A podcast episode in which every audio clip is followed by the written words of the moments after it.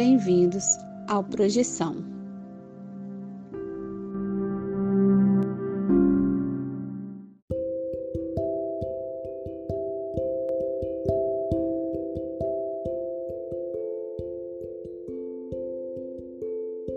Você já acordou de um sonho e não conseguiu se mexer?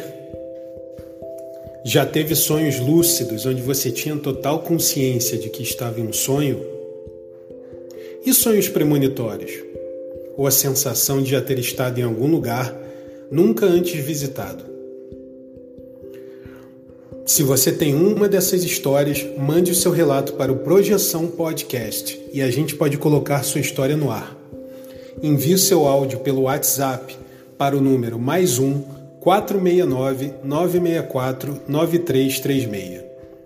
Lembre-se de dizer o seu nome, cidade e, claro, compartilhar sua experiência. Se você quiser, também podemos manter sua identidade no anonimato. O importante é contar a sua história. Venha conosco desvendar os segredos da mente humana através dos sonhos e assim melhor entender-nos como seres humanos e nossa consciência.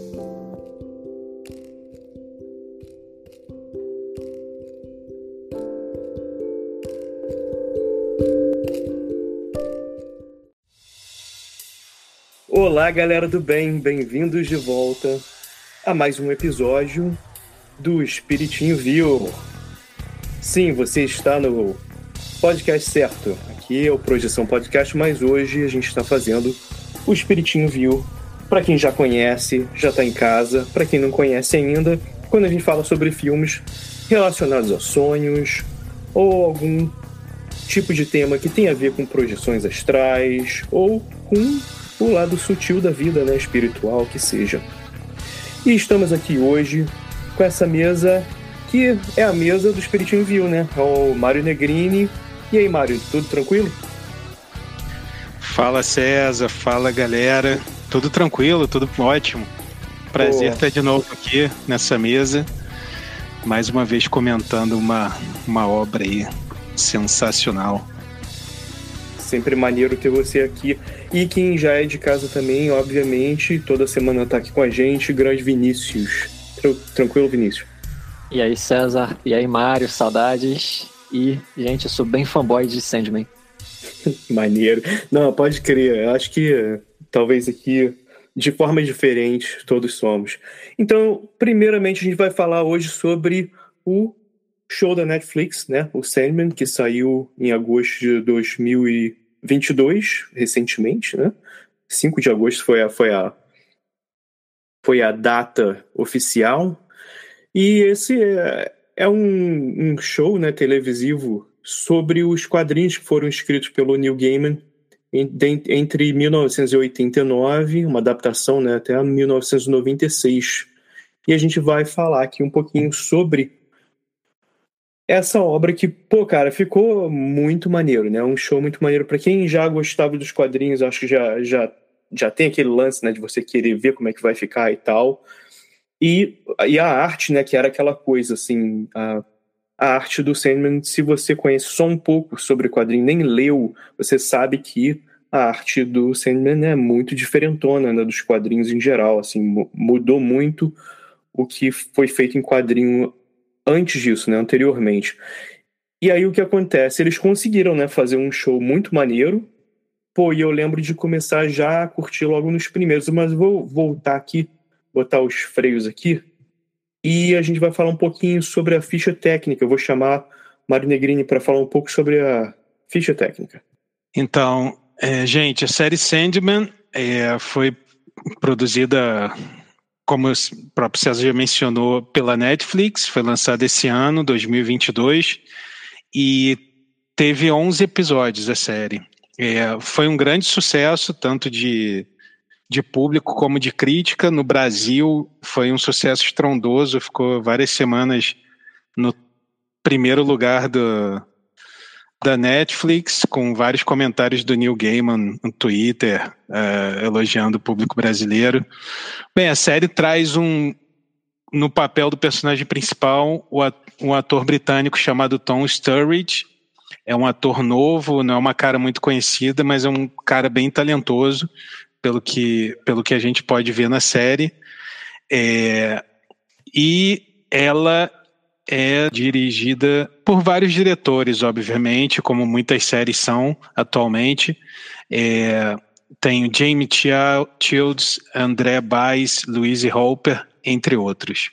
É, além disso, a gente tem um ator também que é um bem conhecido que faz o papel, bem conhecido para quem acompanha a série, que é o Boyd Holbrook, que faz o Coríntio, que é, um que é um cara fez Narcos a primeira temporada e a segunda, se eu não me engano, do Narcos. É um ótimo ator também e que eu acho que deu um entregou aí uma, uma performance bem legal no, no papel do Corinthians. E... Ele fez um, um, trabalho muito bom mesmo, né, cara? Porque, assim, assistindo o show, quando você vê esse personagem, assim, você... Primeiro que você vê o ator completamente diferente, né? Com qualquer coisa que ele fez antes. Outra coisa também é que ele faz você se sentir, uh, pelo menos, não, não estando à vontade, né? Eu, eu, eu lembro de não estar à vontade vendo as cenas com ele. Sim. Sim, é verdade. Outra, outra, uma outra cara conhecida para quem para quem acompanhou Game of Thrones é da atriz, uh, o nome é um pouco complicado, mas vamos lá. Gwendoline Christie, que faz o papel de Lucifer, que é um que que ela bem quem, quem conhece Game of Thrones vai lembrar dela e também foi uma performance excelente no capítulo em que o, em que o sonho vai pro. no episódio em que o sonho vai pro inferno. E, Isso é muito maneiro. Né? E sim, eu acho que esses são os principais destaques. Assim, eu é, também o, sobre a parte mais técnica, assim, cinematográfica, é, temos os, os diretores de fotografia porque uma tem, série de roteiristas. Parada, né? Sempre tem essa parada, como você falou no início, né? Nas séries, muitas séries, né, em geral, mas principalmente uh, já é essa coisa da Netflix, cada, cada episódio um diretor diferente, né? é muita é. gente, né, cara, que trabalha envolvido nesse é, Exatamente. Você coloca, você desenvolve uma, uma, uma linguagem comum em que todo mundo tem que respeitar aquele código, né? Então a fotografia tem lá sua diretriz, tem que ser respeitada, mas cada um consegue desenvolver seu estilo ali. Tem três diretores de fotografia, um é Will Baldy, outro é Sam Hessman e o outro é o George Steele. Então, é, pessoal, vale a pena. Eu gostei muito também da fotografia, especialmente. Acho que tem ali um, umas coisas bem interessantes que, que vale a pena, assim, é, vale a pena ter atenção, assim, desde o uso de lentes até até outras, outros aspectos que têm um papel muito importante nesse, nessa atmosfera que, o, que a série tem, que é essencial. Tem o, os efeitos especiais em geral, né? Muito CGI na parada, mas a, uhum. É aquilo, né? Hoje em dia o CGI é tão bom que, assim, na verdade, você fica ali, né, sendo o entretenimento é, é, é, a, é são os efeitos especiais, né? E tem, não tem nem aquela coisa de você ficar assim, pô, essa parte fica esquisita, né? E sempre tem, sempre tem isso, assim, nessas séries que tem muito CGI hoje em dia, né? Eu sempre fico imaginando, cara, são atores muito bons, né? Porque você tá fazendo aquele trabalho todo ali só com fundo verde. Sim. O tempo inteiro, né? Imaginando o cenário e pô, cara, é, é, muito fácil olhar e pensar, ah, isso aí é só CGI, mas, tipo, primeiro só o trabalho que dá para colocar aquilo tudo, né, de design ali junto. É gente pra caramba trabalhando na, na animação, fora Sim. o trabalho do, dos atores, né? Sem dúvida. Não é, esse trabalho, esse trabalho realmente tem que ser muito, tem que ser muito fera, cara, porque você encarar aquela coisa toda ali, como você disse, ou às vezes você tem que lutar com um personagem que vai ser inserido só no CGI, e na verdade ali na cena tem um, tem um outro ator com uma roupa toda esquisita lutando com você, mas sei lá, depois ele vai ser um dragão ou qualquer outra coisa. Sim, Enfim. só a questão de movimento, né, e tal, e tal. É. Tá ligado em aonde tá o que quando você tá falando, porque no final não tem nada ali, né? Tem um, talvez umas coisinhas marcando um X lá no chão, né? Mas é isso. E, cara, eu, eu ia passar aqui para sobre o tema em geral. Obviamente, né? Quem, quem já conhece Sandman, olha aí que se, vai, se já não teve spoiler, né? Vai ter.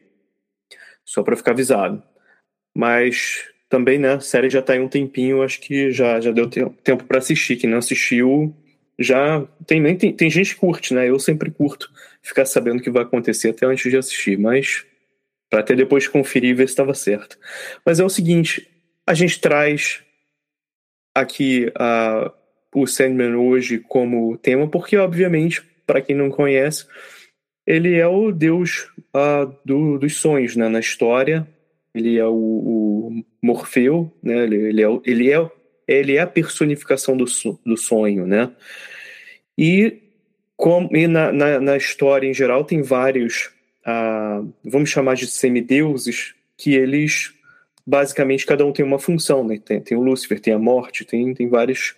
E eles ali estão todos para basicamente, de uma forma ou de outra, né? Manter o equilíbrio e servir de uma certa forma a humanidade.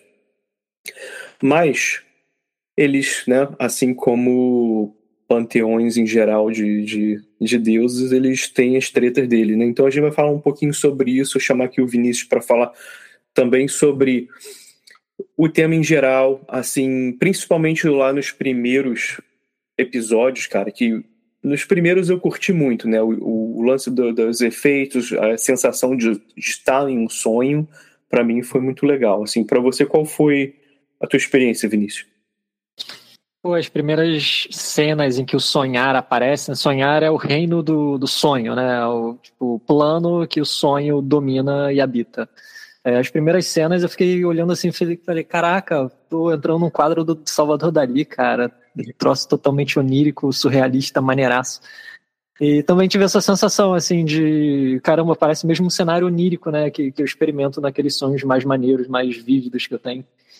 E o, um conceito interessante até que tem talvez seja explorado mais à frente na série, mas o, o narrador, né, o protagonista barra narrador, só comentou de leve é que quando os mortais dormem, eles visitam o sonhar, né? E em alguns momentos no quadrinho aparece a galera meio que dormindo lá, meio que projetada no sonhar, sendo tipo serviçal ou indo nas bibliotecas. O sonhar tem uma biblioteca muito maneira que é onde os livros que nunca foram escritos estão. Então, várias ideias, é como se, se o cara pescasse, né, a criatividade dele pescasse uma ideia que já está existente previamente ali. É muito maneiro o conceito todo. E você comentou dos perpétuos, né, a família do, do sonho, o sonho e os seis irmãos dele. Eles são os perpétuos, eles são personificações de, de, de não sei dizer, de conceitos, como se fossem forças da natureza. Sim. É. Seria prévia, seriam prévios aos deuses, né? Os deuses é uma parada maneira também que aparece no, no HQ, que provavelmente vai aparecer na, na série mais pra frente, é os deuses eles nascem do sonhar. Doideira, o né? sonho, É, o sonho cria os deuses, né? Imaginação. E é muito louco quando você começa a perceber, porque quando eu comecei a ler o quadrinho, quando eu vi a série eu já tinha lido o quadrinho, o quadrinho há muitos anos. Mas quando você começa a ler o quadrinho, você pensa, pô, o sonho é um cara to totalmente viajado, é um cara de boaça. Mas não, ele é um cara sombrio pra caramba. Yeah. E não é um cara good vibes.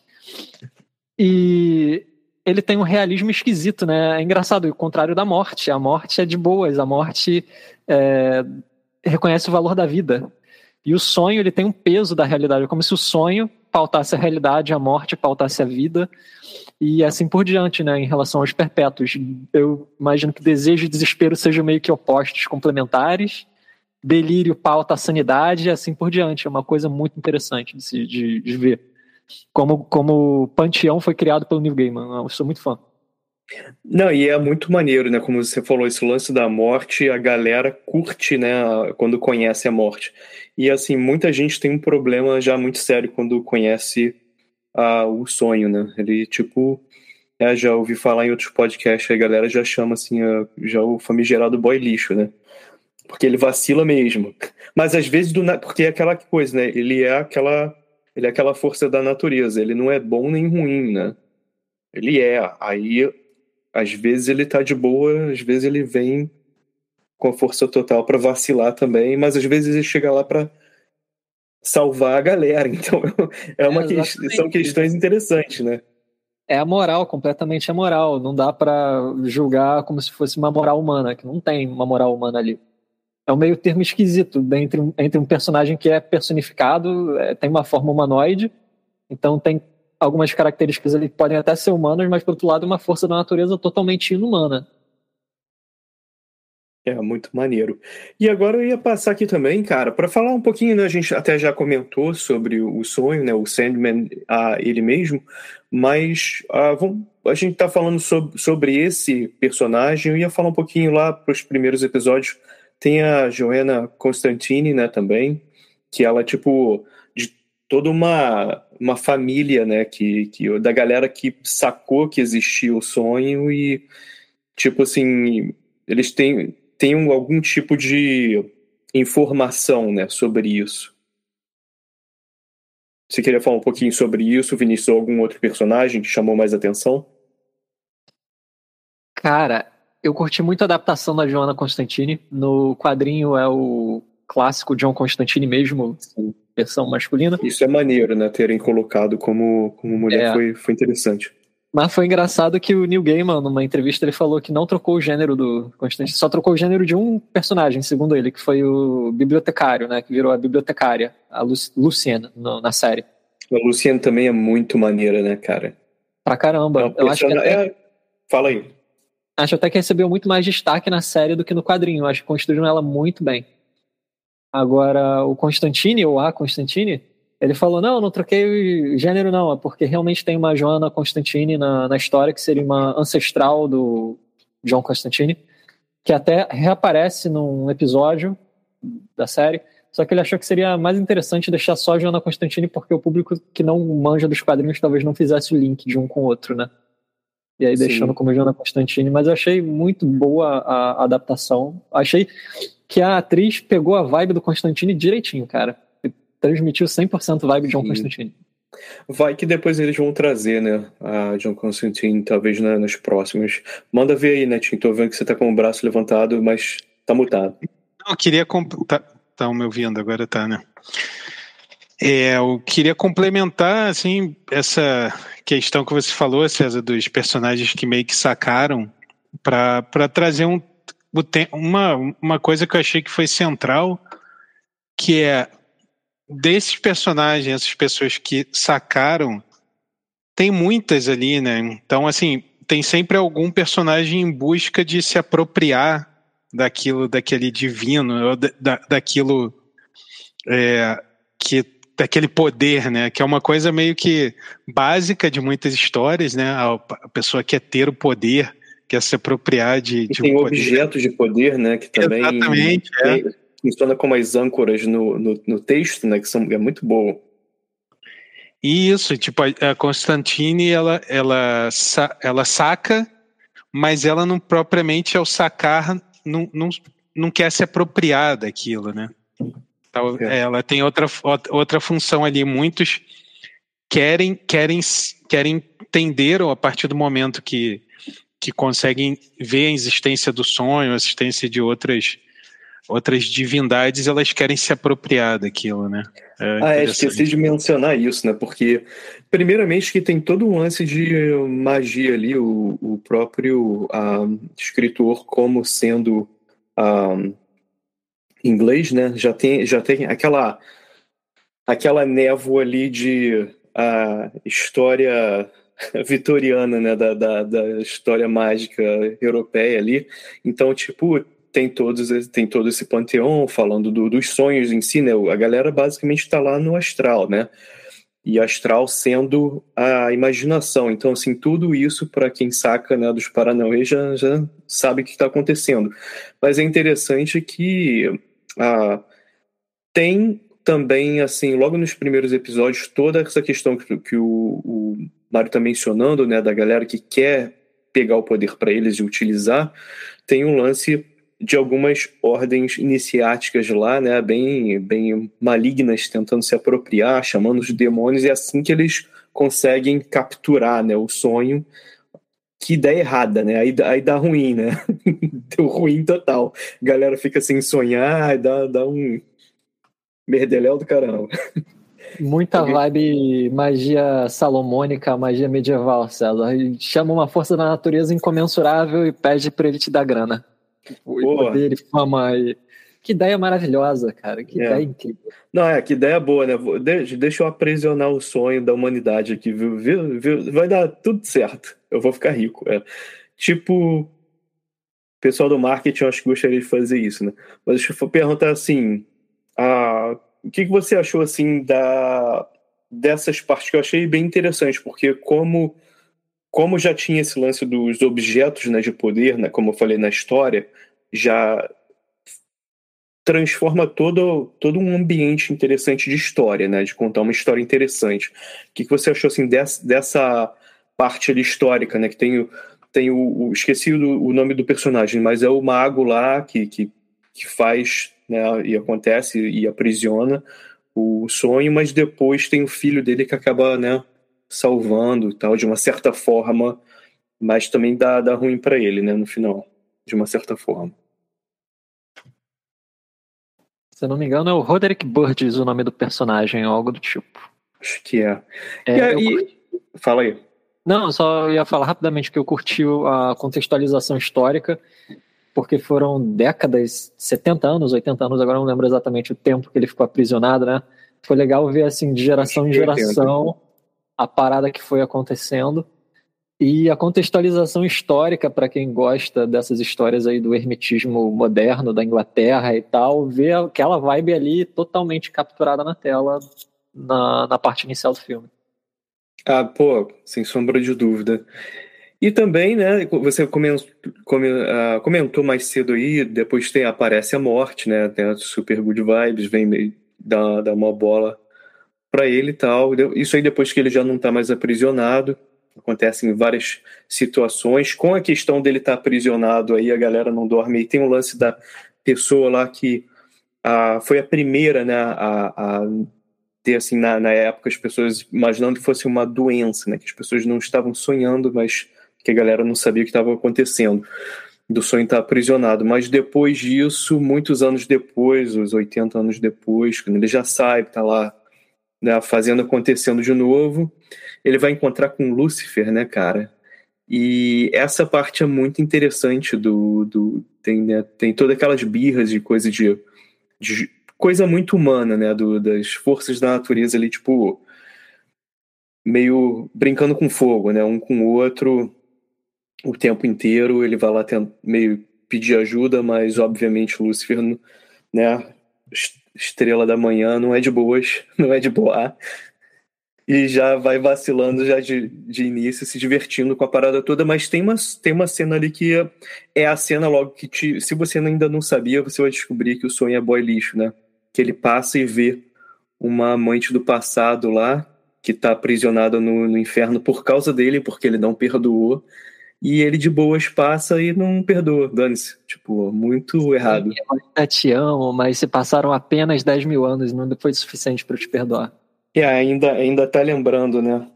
Toda vez que ele escuta alguma música do, do Gera Samba, ele lembra dela, fica bolado. Pô, cara, que errado, né, cara? Comentários sobre isso? Não superou, né, cara? Não soube superar. 10 mil anos. Complicado. O que que cura? O que que cura isso aí? O que cura, cara? O cara tem que aprender uma parada nova, né? Vai aprender a fazer é, cerâmica, sei lá. Exatamente, cara. Sei lá, vai, vai viajar, viajar o mundo, viajar o seu país, conhecer gente nova, não sei. O cara Acho pode que... viajar o universo inteiro, literalmente, mas. Literalmente, é. Tem que, tem que, sei lá, tem que preencher a memória com, com novas referências, senão vai ficar que nem aquele filme não, não vou falar de outro filme, não. Vou falar de Mente, Brilha Eterna de uma Mente Sem Lembrança. Mas, enfim, porque a gente vai ligando os momentos com as pessoas, né? Então, tu, tu tem que criar novas memórias afetivas com coisas diferentes que te deixem felizes. Te deixem é, feliz. É muita sofrência, velho. Sofrência é, demais, cara. Só ia brincar que deu tempo do Raul Seixas nascer e morrer e o cara ainda tava lá lembrando do. é, isso aí. Até o, até o Raul. Ah, sendo mencionado aqui pra tu ver. Vai vendo. Galera, dá um jeito. Aqui é o seguinte. Aí passa muita coisa, né, cara? Tem, tem muita coisa interessante. Aliás, antes, antes de falar nisso, que eu ia, ia entrar no ponto da Vortex, mas antes de falar nisso, eu ia falar naquele episódio que ali eu quase que eu parei de assistir a série em geral, que foi quando começou a aparecer aquele um, personagem, agora perdoem-me, não me lembro, mas é basicamente... filho Oi? do Roderick Burgess, eu não lembro o nome dele, mas é o filho Exato. do, do Mago. É que ele tá aprisionado pela mãe e tal, mãe super gente boa, aprisionou o filho. E quando começou o episódio com ele, o cara. Pô, o cara com aquela vibe de serial killer, né, cara? Que aliás, depois o, o a série vai. vai entrar de cabeça né, na ideia de serial killer, mas até aí Pô, cara, foi muito tipo a Twin Peaks. Eu, eu tava assim, ah, não, não, não, não quero assistir isso. Porque, tipo assim, é aquela vibe de o episódio inteiro, uma hora e meia, sei lá, de episódio, e o maluco no mesmo lugar, naquele café, né? Com a galera, porra, naquele loop errado da galera se matando ou, ou vacilando um com o outro e nada dando certo, que o cara tem aquela, tem aquela ideia de eu vou eu vou uh, consertar o mundo, né? Que ele tá com um, um, um dos objetos de poder lá do Sandman, que a mãe dele tinha, né? E o cara entra naquela de não só que agora ele vai viver para sempre com aquilo, mas ele, ah, vou salvar o mundo, né? Eu vou fazer o certo. E obviamente tinha uma razão pela qual, qual a própria mãe do cara tinha aprisionado ele quase a vida toda. Porra, aí o cara, basicamente a vida dele era um filme do do Lynch, né? Tipo, putz, não. Pelo amor de Deus, não.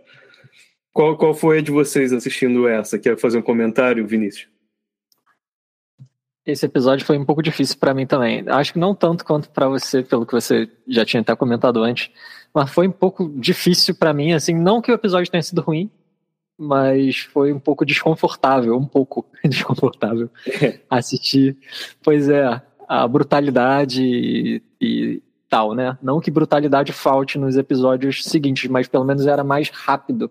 Não tinha essa vibe de dia da marmota, acontecendo de novo, de novo, de novo, e você vendo que a desgraça ia acontecer. Eu tenho problema com repetição, cara. Coisa que repete demais para mim já, sabe, já, já começa a dar gatilho. Mas eu acho que é o seguinte. Eu acho que uma das piores partes do lance do David Lynch também que, que, que, tem essa coisa do você não se sentir à vontade e tem aquela mistura de violência com racismo que eu não curto, que o David Lynch faz muito. E eu fico assim, ah, cara, isso é muito fácil. Porque eu fico assim, isso aí, sabe o que é? Para mim é o cara ser ah, preguiçoso. Porque ele tá fazendo o que acontece na, na sociedade americana todos os dias. Sabe? E ele tá fazendo aquilo ali porque vai mexer com, né, com teu, teu estômago vai ficar mal. É o violência, racismo, repetição da mesma coisa e, e coisa surreal acontecendo. E para mim isso é meio assim, tipo. Antigamente eu, que eu não, não sacava essas paradas culturalmente de onde estava vindo, mas hoje em dia, sabendo isso, eu fico achando assim, cara, é, é muito preguiça, sabe? É assim, se você pegasse qualquer cara, qualquer homem velho branco na rua aqui nos Estados Unidos e, e pedir para fazer um filme de terror, o cara ia fazer isso. Então, tipo, sabe, quando. Antigamente eu pensava, pô, esse cara é genial. Hoje em dia eu olho e falo, pô, não, é, é, é burro, é, preguiço, preguiçoso, sabe, o trabalho. Mas, assim, esse é o meu ponto de vista. Não, não quer, é, fica aí limitado ao meu ponto de vista, né? Comentários aí, Mário. Fala, tá tudo errado, Cara, César, vou, não é nada é, disso. É, não, não, é, não, eu vou, eu vou contrapor aqui, porque. Manda ver. É, eu entendi o que o senhor falou e, e, e, vou pensar sobre isso, porque foi interessante, bem interessante. Mas eu gostei, cara. Eu gostei desse, desse episódio específico. Foi bem feito, né? Eu não, não posso falar que não foi bem feito. a ideia era me fazer você sentir mal, pô, né? Eu tô aqui até agora. Foi é, não, ruim foi, foi surpreendente, foi surpreendente o fato de que chegou na metade do episódio e eu me dei conta que aquele episódio ia se passar ali naquele, naquele lugar, daquela forma, e de alguma maneira me surpreendeu e foi interessante. Eu acho que o fato de ser um pouco. É, puxar para coisa para os filmes de, de serial killer e ter esse tipo de, de linguagem estética, é que eu acho que quebra um pouco a questão do divino para um banal, assim, sabe? Sim. Que eu acho que tá depois ele tá na série toda e provavelmente tá, deve estar tá na, na, na, revista, na obra escrita também. Porque tem isso, eu acho legal, que é, tem uma coisa assim, dos, do divino, do, do, do, do panteão daquilo, e tem essas pessoas banais nesse mundo lixo, assim, sabe? Naquele café típico gringo, assim. Sim, com... tosco, né? Tipo, é, com alguma luz fluorescente, com alguém te servindo café toda hora. É, uma comida assim. Aquela comida meio que. Que esquentaram no micro-ondas e com café ruim. É. Mas aquele cara ali tá segurando um poder gigantesco, né? E controlando a vida de pessoas que até têm um certo poder também sobre Exatamente. a sociedade local, né? E tal que é uma parada interessante, tanto do, do cara mais. O cara que está tentando pedir um emprego para a pessoa que, né, pra que é, é. o CEO da, da companhia lá. Tipo, todo mundo ali dançando a dança do cara. Mas na verdade ele também não consegue fazer nada de bom, né? Porque as pessoas também meio que. É, é, o, é o lixo do lixo da, da humanidade ali, né? Sendo mostrado. Sim, e eu gosto, eu acho assim, particularmente é muito difícil fazer uma história, mesmo um episódio de uma hora, no mesmo, no mesmo lugar, ah, numa sim, mesma pô. cena. Então eu admiro quando alguém consegue desenvolver algo dinâmico dentro de um, de um mesmo espaço, digamos, sabe? Então acho que foi, o, episódio é bem, é bem sucedido nesse ponto, assim, é por isso que eu gostei também. É, aquele lance, se, se a ideia, e, e, assim, é óbvio, né? Se a ideia é chocar e mostrar violência naquele episódio, assim, tá ali, né? Tá, tá, foi feito. E tem toda essa questão, né? Tá até o do, do humor bizarro com, com, o, com o lance dos. Ah, de todos os uh, serial killers que depois estão procurando, né? O cara, o Constantine, é, muito interessante. Tem, tem toda essa é, brincadeira desse humor. Uh, assim nefasto com coisa assim com, com essa brincadeira entre o poder e as pessoas não estarem nem entendendo o que elas estão procurando, né? Também eu acho interessante, brinca muito com com essa coisa. E agora ia passar também para aí aparece, né, a menina que é Vortex, a Rose Walker. E Vinícius, gostaria de falar um pouco sobre essa personagem, sim, comparando com, com quadrinhos e tal? Ou qual foi a sua experiência assistindo? Cara, eu gostei muito. É, eu confesso assim que eu não lembrava em detalhes da Rose quando eu comecei a assistir a série, porque eu já li o quadrinho tem mais de 10 anos. E esse arco foi primeiro arco, segundo arco, se não me engano, do quadrinho. Então não lembrava, lembrava do nome, lembrava de forma resumida, assim, mas é, então a minha experiência foi quase uma experiência de primeira vista, assim, né? Porque não tinha a bagagem que eu tinha dos outros personagens. Cara, eu gostei muito da interpretação dela. Eu gostei muito do conceito do personagem. E como tratou assim a questão do mundo onírico, né? Porque ela seria tipo uma sonhadora lúcida que consegue derrubar as barreiras entre os sonhos individuais das pessoas. E ela era faz... neta lá, né, da, da pessoa que eu comentei anteriormente, que foi a primeira pessoa que não. Que, que parou de sonhar, né? Ficou dormindo, tipo, em coma por muitos anos. Sim, e o plot twist relacionado à, à geração dela, né? Acho que, não sei, deixa esse plot Muito twist pro, pro, pro ouvinte. Gente, que barulho foi esse? Vocês ouviram? Tá tudo bem aí?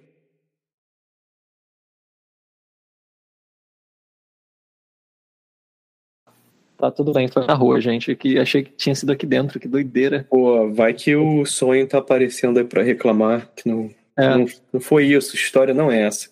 Achei que era Alexandre Toledo, mas vamos voltar. Não, tá tranquilo. Se não for o Alexandre da viagem, tá, tá bom. Mas se for o Alexandre já depois que foi pro nosso lado também acho que tá, tá rolando. Aí, é seguinte. Galera, então tem a Vortex, né, que, que é muito maneiro, que é, porra, cara, primeiro que foi, foi bem escrita, foi bem produzida, como o Vinícius falou, tem todo o lance ali da, da geração né, dela sendo uh, colocada ali de uma forma muito muito interessante, eu acho que é legal também pro pro pessoal mais jovem, né, que quer assistir uma parada nova, acho que aquilo ali foi, foi uma jogada assim perfeita. Teve o lance dela ser a, uma criança a negra que, pô, muito maneiro. Aí tem, tem todo o lance, assim, a história por trás toda você não tá esperando que vai acontecer e ela é. Acontecem algumas coisas, né, difíceis na vida dela, mas aí tem uns lances legais, né, que isso é, cara, é, é interessante porque, assim, como por tanto tempo, não só filmes, né, mas em, assim, uh, shows em geral, né, séries em geral, é sempre, é sempre aquele lance de nunca dar certo, né, nada dá certo, no final nada dá certo, aí tipo, é, fica cansado, né, cara, então quando alguma coisa dá certo é legal, e, tem, tem essa good vibe dessa dessa menina que, pô, ela, tipo, quase dá umas aulas pro sonho, né, em, em vários aspectos, assim, e eu acho que muda, assim, pelo menos na série, tem essa coisa da mudança do sonho começar a fazer umas paradas até mais positivas depois das interações com ela. Não que ele não vá querer né, ter o poder total no, no final, mas é, é aquela coisa. Acho que tem uma transformação, pelo menos com o passar da história, como foi produzido no show. Acho que fizeram um trabalho interessante, assim. É quase como assim, tem, tem, essa coisa nova aqui, né? Que é, que é essa criança com esse poder que, vai, que é humana, né? Que vai te mostrar uma coisa positiva para seguir em frente. E depois tem também aquele personagem interessantíssimo que eu vou comentar rapidamente, que é basicamente o amigo humano do sonho, né, cara? Que ele é muito viagem. Esse eu curti bastante. Que vai passando a humanidade, passando por várias coisas, né? Passando por evolução e tal, e ele quase botou como fez uma, uma aposta, eu não me lembro com quem que foi. Ele falou que não ia morrer, ah, que ninguém precisa morrer e tal. Falou no bar, as né? pessoas morrem, é, as pessoas, papo de bêbado, né? É. As pessoas morrem porque elas acham que tem que morrer porque todo mundo morre. Se eu não quiser morrer, eu não morro. Aí Isso a morte estava lá, é. Morte e o sonho estavam lá olhando, aí a morte falou: se você quiser, pode falar com ele, eu não levo ele não, deixa ele aí. E a galera tá ali antes da Idade Média, né, ali naquele ponto. Tá, é, tá na, no final da Idade Média, ele pega o finalzinho da Idade Média, Renascimento, ah, até dias atuais, muito bom. E nisso o sonho volta que acho que são de, a cada 10 anos, qualquer coisa assim, para encontrar Não, a cada 100 anos, a cada 100. século. Cada 100, ai, é, putz... É, faz sentido, né? Porque senão ia ser muitos encontros. Mas o, fica naquele lance, né? Depois eles têm aquela, aquela briga, assim, de o cara falar, pô, mas eu pensei que você fosse meu amigo. O sonho falou, como você usaria, né? Mas, claro, porra, viram... Era o único, o único amigo do cara, né? Que é uma parada muito interessante também, essa, essa ideia.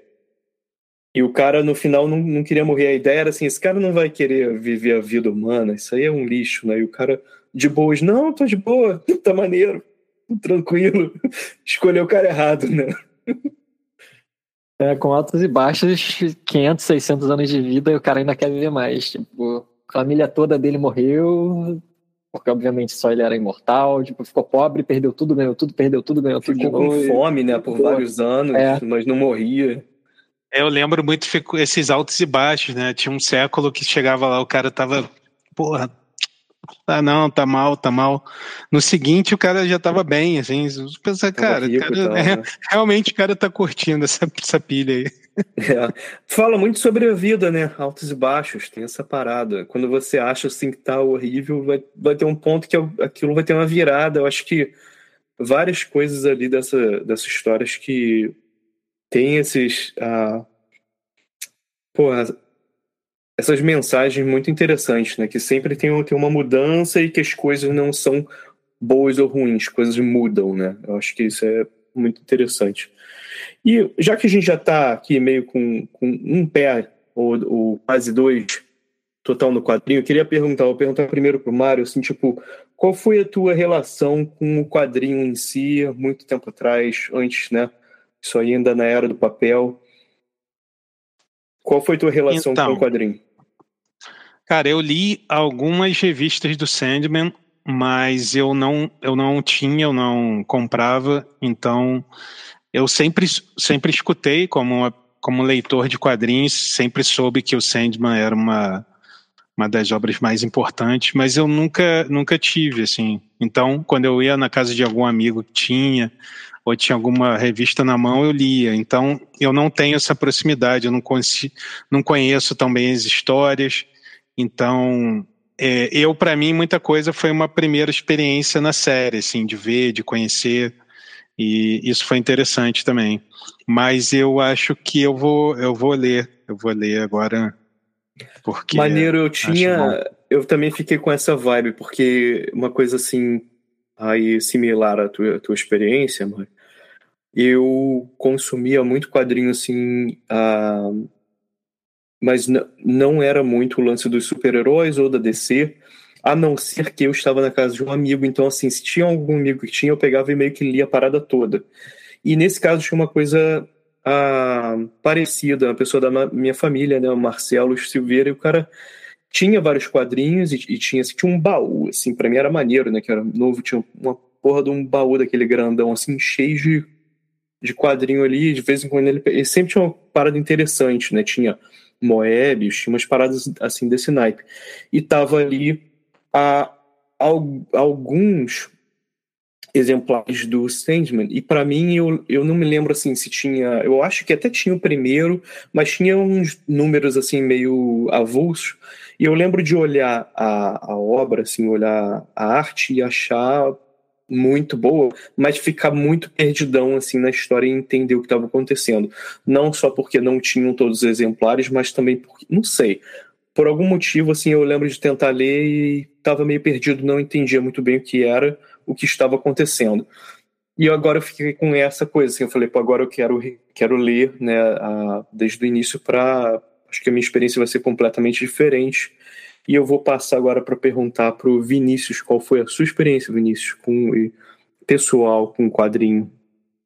Ah, galera, quando eu comecei a ler, eu estava em outra geração, né? Existia já a internet.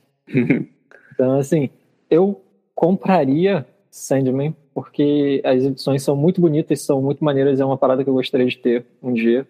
Só que a minha consciência ficou tranquila quando eu vi uma entrevista do Neil Gaiman falando que ah, gente, eu prefiro que a pessoa leia pirata do que não leia. É. Então, beleza, cara, já que você prefere, muito obrigado. Já tá feito, né? é, tá feito. Não teria condição, mas eu já tinha uma simpatia grande com o selo Vertigo, né? Que é o selo da DC adulto. Sim. Eu tinha o Hellblazer, que acho que foi o primeiro que eu li. Eu gostei, né? O Constantine e tal.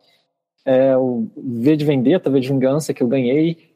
É, de papel mesmo, físico.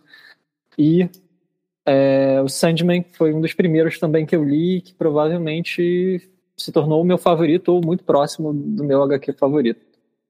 E me tocou bastante, porque eu tenho essa característica de que quando uma história me prende, eu quero maratonar e terminar o mais rápido possível. E eu fico muito imerso e eu senti assim. É, me tocou de certa forma, né? Porque o, a tônica da história é a necessidade de transformação, flexibilidade e adaptação. E se você não tem essas capacidades, se você não desenvolve isso na vida, você morre, né? Como todo ser vivo que não se adapta ao meio, né? Ele morre.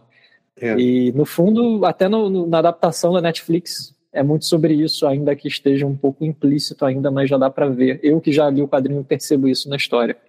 A arte, assim, e tudo, né? O pe personagem principal é muito gótico, né? Tem essa parada também que meio, muito assim, chamava muito a minha atenção, que já era minha vibe. Tem, tem aqueles símbolos, aquelas coisas ali que eu não entendia na época, mas era uma coisa assim que né, já, já me chamava atenção, me atraía de, de várias formas. Tem, tem aquele cabelão, né, do, do... Eu até fiquei imaginando, quando eu ouvi falar que ia sair, fiquei pensando, pô, será que eles vão conseguir fazer um personagem que vai parecer com o, o personagem, né, Sandman? E fizeram um trabalho muito bom, né, porque o cara, tipo, é é aquele maluco gótico, branco pra caramba, assim, quase preto e branco, né? O sépia no, no, tem umas cenas engraçadas que ele tá no sol, assim, e tem jogadas de câmera que às vezes bate no rosto dele e aparece mesmo a pele, fica assim, engraçado, mas de longe o cara tá preto e branco, né?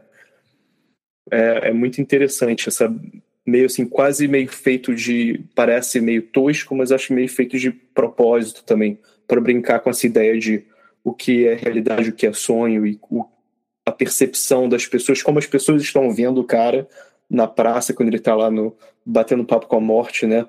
E tá a galera jogando, tá na pessoa com a grama, um dia de sol bonitão, a galera jogando futebol americano e tá a galera tá vendo ele em cor ali, mas assim meio de longe o cara tá meio preto e branco, assim, né? É interessante, mas não é explicado, né? Tá ali o lance.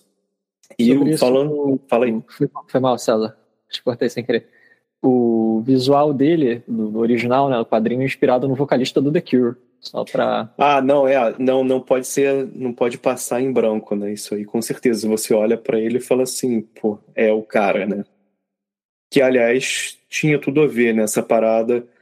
A, era o tipo de música assim que eu, eu já curtia também de, de tabela, porque as pessoas da minha família também já também era gótico, tinha tudo que era vinil de The Cure, tudo que era banda assim, maneira, e isso que ele teve uma influência muito grande também. O tipo de arte que eu já curtia, então para mim, e todos esses quadrinhos da Vertigo, né, como o Vinícius falou, tinha muito desses naquele baú ali, certamente. Também que não, não podemos deixar de lembrar daquele gótico que o Eric Johnson interpretou na novela. é, putz, cara. Não, cara. Ele ia no cemitério e tal. Aquilo ali Era teve legal, uma, as novelas brasileiras, né, cara, tendo impacto geral na, na cultura brasileira, cara. Eu lembro que a galera é, começou a, já, já tinha, né, a galera, o gótico, obviamente, tal, aquela coisa do tinha o punk do subúrbio, né? Tinha o gótico. É muito lance também legal que tem no, no subúrbio, assim, carioca paulista, né? Mas ah. que batendo ali na novela também já teve aquele boom, né? Muita gente ah, teve, teve, passou por essa influência cultural nessa época aí, que é interessante. Ah, que depois foi modificado de várias formas, né? Mas vou lá, não, não vou aqui falar sobre Watchmen também, que é do Vertigo, porque esse é outro papo. Mas vamos lá, então para o próximo ponto, galera. Assim, basicamente, gostaria de falar aí sobre o seguinte: episódios extras, né? Teve o fechamento lá, tudo do. Um, ah, da história, né? Pelo menos ali da, daquela primeira parte da série, né? E da... aí ficou todo mundo assim, pô, foi, foi legal, né? Mas ficou com vontade de assistir mais. E a Netflix fez aquela jogada de depois, no mesmo mês, um pouco mais tarde, a soltar ainda o que a gente chamaria de dois episódios aqui antes em off. A gente tava falando, né? Os dois episódios, mas é contado como um, que é interessante, mas são dois. Que tem lá a história dos gatos, né? A gente pode falar um pouco sobre isso e da Calliope. E, cara, foi maneiro porque deu aquele gostinho maneiro, né? De, de conseguir assistir um pouco mais. E foi uma jogada que a Netflix, Netflix fez super inteligente de manter a galera pagando, né? Porque, basicamente, eu fui um exemplo. Eu coloquei. Eu, eu voltei ter Netflix porque eu já estava cansado, não tinha muita coisa ali que eu queria assistir só só tava, ach, tava achando que as séries estavam muito violentas, meio tosca, não queria assistir nada daquilo. E assim que eles soltaram o Sandman, eu falei, pô, vou assistir. Como eu falei, assisti os primeiros, falei, pô, sonho, astral tá maneiro, vou assistir. Aí, quando terminou, falei, pô, vou parar de pagar, não tem mais nada aqui para assistir. Aí eles colocaram, né, o anúncio que ia ter mais um episódio. Eu falei, ah, velho, aí me pegou. Aí eu fiquei então, muitos milhões de dólares aí entrando nos bolsos dos executivos da, da companhia. Mas, assim, qual foi a experiência de vocês quando viram esses episódios? Assim, até a surpresa, né, talvez. Vinícius, qual foi a tua? É, eu lembro que eu tinha acabado de assistir a, a série, eu fiquei justamente com esse gosto de, pô, quero mais e tal. Mas agora a gente vai ter que esperar maior tempão para a produção da segunda temporada, que nem foi confirmado. Aí minha namorada chegou assim, aqui tem dois tem um episódio novo aqui, são duas histórias no episódio novo. Eu, eita, tipo, foi, foi pra fisgar mesmo e foi bem feito. Agora, os episódios em si, de novo, muito bem adaptado do quadrinho, fiel pra caramba. E a história da Calliope eu acho que foi mais trabalhada, assim, é, é realmente uma história. A história dos gatos é muito um spin-off, muito mais spin-off do que a outra. Mas traz umas questões muito bacanas as duas, né? A dos gatos, para quem não se importa de tomar spoiler, né? É basicamente um gato visionário que pistolou contra a humanidade, teve uma experiência no sonhar, ele viu o sonho na forma de um gato, e o sonho contou, contou para ele a história de que os felinos dominavam a Terra e os humanos eram minúsculos e serviam aos gatos. É, e aí um dia os humanos cansaram disso, sonharam um mundo diferente e aí o mundo mudou. E aí o gato volta para a vigília e prega para os companheiros gatos dele a boa nova de que se todos eles sonharem é, com o um mundo em que os gatos dominem, os gatos vão voltar a dominar. E pauta muito essa questão do sonho como construção da realidade também, né? Aquela dualidade de sonho e realidade que no começo o narrador barra sonho fala o tempo todo. Vocês acham que o sonho é, vocês desprezam o sonho, vocês acham que o sonho não tem poder, na verdade ele tem, né? Ele constrói a realidade. Eu achei excelente. Não, muito bom. É, é aquela coisa que a gente sempre bate na tecla aqui, né? As coisas para existirem, elas têm que primeiro ser imaginadas, né? Que o lugar melhor do que nos sonhos, né? Acho que passa muito essa mensagem, assim, também óbvia no nessa série, assim, que ficou muito, muito bem, bem bolada, assim, para enviar essas mensagens. E, cara, o, o gatinho ali, o visionário, como você falou, né, tipo, cresce para criar seu próprio multiverso ali, né? E, e quem nos prova que, o, que os gatos não estão sendo servidos pelos humanos nesse multiverso que a gente vive, né? Mas fica aí. Fica aí a dúvida para você, que tem gato. Que é escravo do seu gato. Galera, e, e da Calliope, né? Que, é, que também é uma parada assim, meio, meio forte demais, né? Porque tem o lance dela. Tá aí também a história do boy lixo, né? Ele, ele sabia que ela estava tava lá aprisionada e tá o, o Sandman mostrando de novo para você que ele não é o mocinho da história. Mas às vezes é, mas, mas também não é. Algum outro comentário sobre esse episódio, Mário, que você gostaria de fazer também? Da tua experiência quando assistiu esse, o, é, cara, último o, dois? O da Calliope, acho que é isso, né? Uma, uma, mais uma vez um tratado sobre a mesquinhez humana e a mesquinhez divina também, por que não, né? E não sei se é mesquinhez, mas realmente dois, foram, são dois boys lixos, né? Para não dizer três. Três, né? Porque tem os autores, né? Que, que é, se mostram serem os piores, que é muito interessante, que é o Neil Gaiman falando, eu sou o boy lixo, né? Uhum, eu sou autor, exatamente. eu faria isso. Eu aprisionaria uma semideusa para poder ter, para ter a, a musa, né? porque ela foi feita para isso, para me servir, que é horrível, né? É, exatamente. Joga, tem isso, a questão do gato também, né? São como quem serve a quem, né? Os deuses estão aí para servir, servir-nos, não sei. E o do gato, pô, cara, eu achei fantástico, assim. Eu adorei que, que é uma animação, assim. Pô, é. é eu achei, eu achei ótimo que ele é, ele é, é uma história simples, né? Parece uma umas. É, como se chama as histórias com moral? Agora me escapou, gente, desculpa. Mas. Fábula. Uma fábula, né? Tem esse, essa coisa de fábula e que, que é, é pô, muito. É, é triste, mas também é porque tem momentos ali também violentos e tal, né? Mas é muito, é muito singelo, assim, eu gostei muito, cara. É muito singelo o gatinho comendo o mano, brincando com o mano. Né? Exatamente, assim. Matando devagarzinho. Nada disso. Nada disso. Não, mas uh, eu ia falar sobre a Calliope, porque também é uma visão muito limitada, né? Essa questão da assim, a, o cara. É até interessante, né? Pensar sobre isso, sobre o autor escrever. A, tem esses autores aqui, se eles conseguem ter domínio sobre essa semideusa que é uma musa, né? Ela ela é a musa, então, tipo assim, ela tá ali para me servir, para poder escrever história. É muito. É muito interessante ver como as pessoas pensam certas coisas, né? Porque eu, eu não queria pensar dessa forma, assim, de tipo. alguém ou alguma coisa tá ali para me servir e é por isso que existe, né? Isso ou aquela pessoa, tipo, muito limitado, né? Tipo, É limitado, César, mas eu acho que o imaginário nosso de modernidade é esse. é, Bom, não, óbvio, é. Lá, a gente domina a natureza e usa ela ao nosso favor. Inclusive, não só a natureza externa, mas a natureza interna, né? A própria subjetividade, a alma humana foi posta a serviço de ganhar grana para sobreviver, porque é isso Vamos falar sobre de- capitalismo aí também, né? Porque o cara também É. tá naquela ali, o autor. Eu tenho que.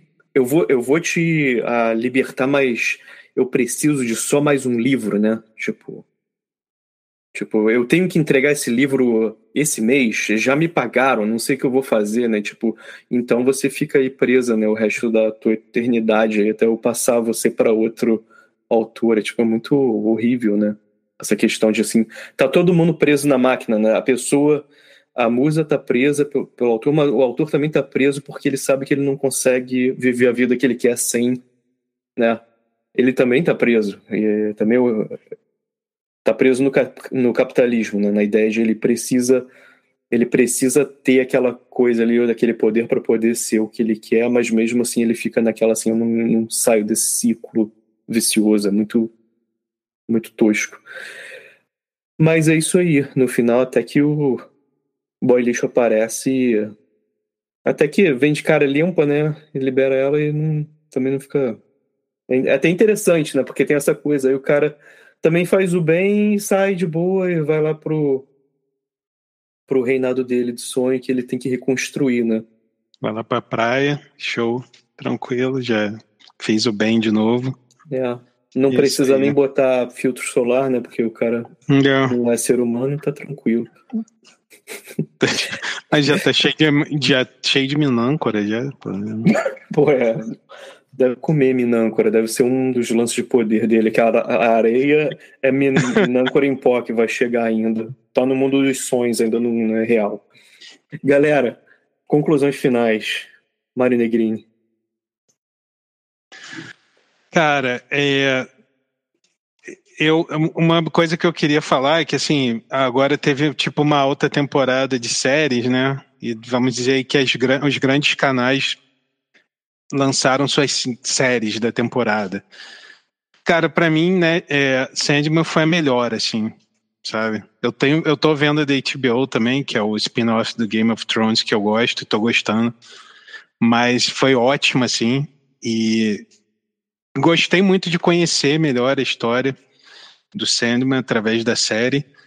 E, e sabe, gostei da série em todos os aspectos, assim. Gostei da, da parte técnica, gostei do, do tema, gostei de tudo. Então foi uma, foi uma ótima surpresa, assim. Eu não tenho visto tantas séries. Um pouco como o César falou, assim, não tem tanta coisa. Quando aparece algo assim que, que é interessante, é, eu gosto, assim. Então, se eu fiquei ali e vi, cara, é porque realmente eu gostei mesmo, assim, e curti. Maneiro, Mário, obrigado. E Você, Vinícius, gostaria de fazer suas conclusões finais? A gente para vai, os espiritinhos? é, a gente vai avaliar com quantos espiritinhos a gente dá. Pô, boa, cara. Eu, sabe que eu já tava até esquecendo, isso aí a gente tem que fazer, hein? Mas fa- faz o teu É. comentário aí, a gente também. Vamos, vamos fazer a votação aqui. Tranquilo. Então, como eu falei já no comecinho, sou muito fanboy, era muito fanboy do quadrinho. Quando tem uns dois anos, talvez, que surgiu a notícia de que iam começar a adaptar pra série. Aí eu já fiquei preocupado, já fiquei, cara, a chance de dar merda é muito grande. Aí fiquei, né, daquele jeito. Só que fui muito positivamente surpreendido e adorei a adaptação. Muito fiel, porque o Neil Gaiman está participando de forma muito presente na adaptação. É, E tem coisas muito profundas ali, eu acho. Assim. A gente nem ficou de filosofia de bar aqui, mas daria tranquilamente para ficar pegar um ou dois episódios e falar assim de questões mais profundas assim, tranquilamente. Liter- literalmente a filosofia de bar com um amigo do, do Sandman, né? É, exatamente. É, A cada 100 anos tem que, tem que fazer essa parada aí. Cada É 100 isso. anos tem que fazer um espiritinho view pra perguntar o que, que você tá achando, como é que tá. Mas falando nisso, Vinícius, eu ia perguntar pra você, já que você trouxe aí, quantos espiritinhos você dá pra essa série até então? Pô, se a nossa escala continua de 0 a 5, 0 claro 5, que eu dou, isso aí. dou cinco espiritinhos, obviamente. Os cinco se levantam na cadeira e batem palma. Pô, maneiro, maneiro. Vou, aproveitar para perguntar pro Mário. Mário, quantos espiritinhos você dá? Cara, eu dou cinco também. Dou cinco. Então a gente já sabe qual a nota, porque eu tô dando cinco, então são cinco espiritinhos. Cada um uma força da natureza aí para um boy lixo, um, uma gente boa, o diabo e seja lá mais o que eu desejo. Galera, muito obrigado. E você, ouvinte, que ficou até com a, com a gente até aqui, lembre-se, sonhar não custa nada, não mate o sonho dos outros, mas nunca se esqueça. Continue viajando para encontrar a si mesmo.